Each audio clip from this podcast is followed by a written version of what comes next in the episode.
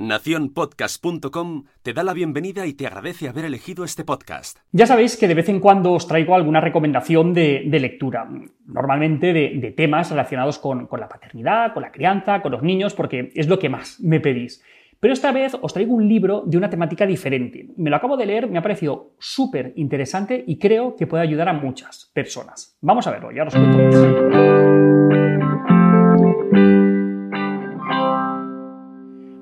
Pues el libro que os traigo hoy es especial para nosotros porque lo ha escrito una persona a la que apreciamos mucho. El libro se llama Fuerte, que se entera el mundo, cómo vivir con dolor crónico y vivir feliz. Y se ha publicado hace poquito, en noviembre de, de 2018. Su autora es Carmen García Roger y explica en primera persona cómo es su experiencia con una situación de dolor crónico. Cuando Conchín se enteró que, había escrito el libro, se puso en contacto con ella para, felicitarla, y Carmen le explicó que había escrito el libro con el objetivo de poder ayudar a los demás. Pues bien, Después de leerlo, estamos convencidos de que va a cumplir su objetivo, porque seguro que va a ayudar a muchas personas con dolor crónico a afrontar de forma activa y de forma positiva una situación tan complicada como es esta. Pero no solo a estas personas, también a sus familiares y a sus amigos puede ayudarles a entender mejor cómo pueden sentirse, y a saber cómo poder ayudar a sus familiares con, dolor crónico.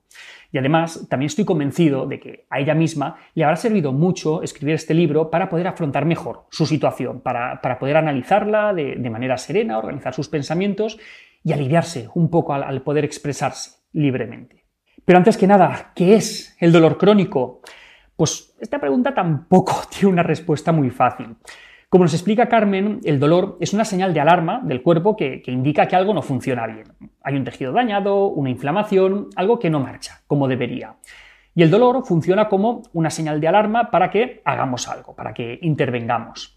En estos casos el dolor tiene una función, fantástico.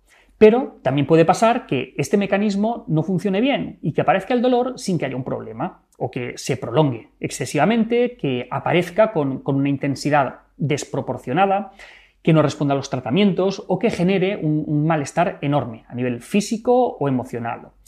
Respecto al tiempo, depende de lo que cause el, dolor, ya que la curación de, cada tipo de tejido pues, puede llevar un tiempo considerable pero por lo general se considera que a partir de los seis meses ya podíamos empezar a hablar de, dolor crónico.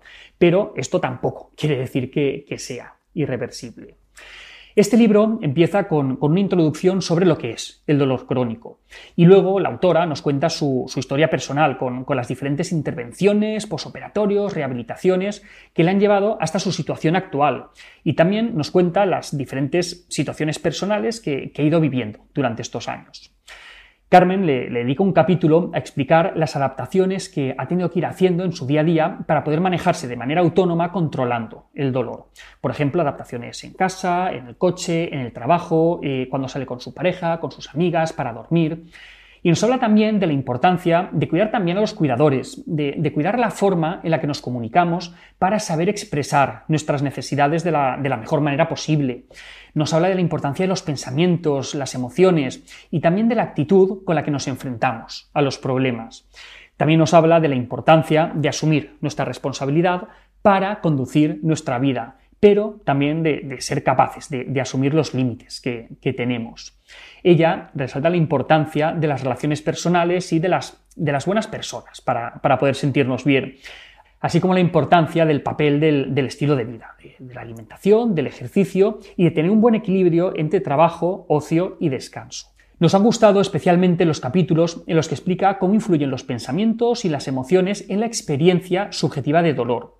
Y nos habla de la importancia que tiene el trabajo en equipo entre, por un lado, los profesionales que la atienden y, por otro lado, su propia implicación para seguir esos tratamientos que le han prescrito con esfuerzo y con constancia.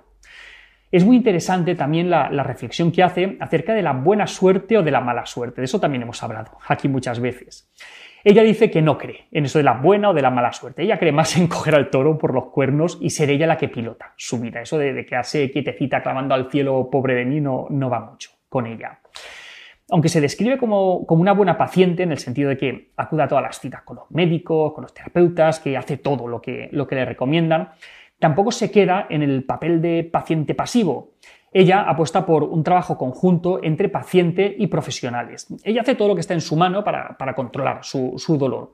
Trabaja cuerpo y mente hasta, hasta conseguir sus objetivos, estén estos relacionados con la salud, con su trabajo o con cualquier otro aspecto de, su vida.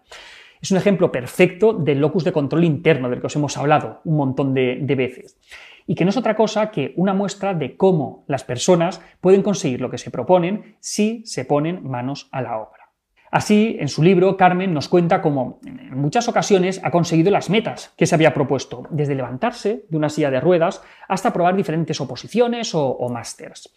Y sin duda, la valentía para escribir este libro es otro de sus grandes logros, por lo que desde aquí la felicitamos y le aplaudimos esta iniciativa. De verdad, no dejéis de leer este libro, es, muy interesante y, y nos ayuda a ponernos mejor en el lugar de otras personas. Aunque está centrado, como estamos viendo en el caso del dolor crónico, cuando lo leía también pensaba que algunas de las cosas que, plantea se pueden extrapolar a otras situaciones en las que una persona se, encuentra en una, situación vulnerable o, que necesita protección especial, como por ejemplo niños o, ancianos. Y como creo que la mayoría de nosotros tenemos cerca amigos o, familiares en alguna de estas situaciones, si tenemos la suerte de no ser nosotros los que, los que estamos en una de estas situaciones, me parece un libro interesante para todo el mundo. Os lo recomiendo. Y hasta aquí otra píldora de psicología. Si os ha gustado, no olvidéis compartirla. Tenéis muchos más vídeos y artículos en el canal de YouTube y en albertosoler.es. Y en todas las librerías también tenéis nuestro libro Hijos y Padres Felices. La semana que viene más. Un saludo.